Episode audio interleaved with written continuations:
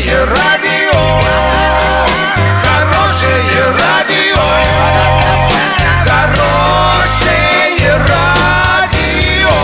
Радио Шансон. В студии с новостями Александра Белова. Здравствуйте.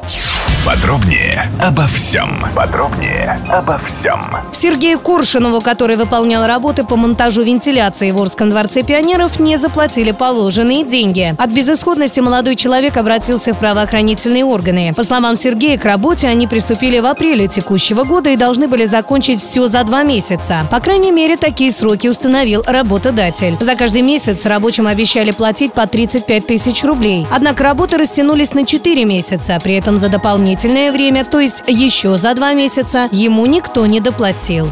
Настоящую зимнюю погоду ощутили на себе жители северной части Красноярского края. Здесь, в частности в Норильске, выпал первый снег и началась метель. Согласно сведениям единой дежурно-диспетчерской службы города, снег выпал в среду утром 11 сентября. В вышеназванном ведомстве указали на то, что выпадение снега в начале сентября здесь является привычным явлением.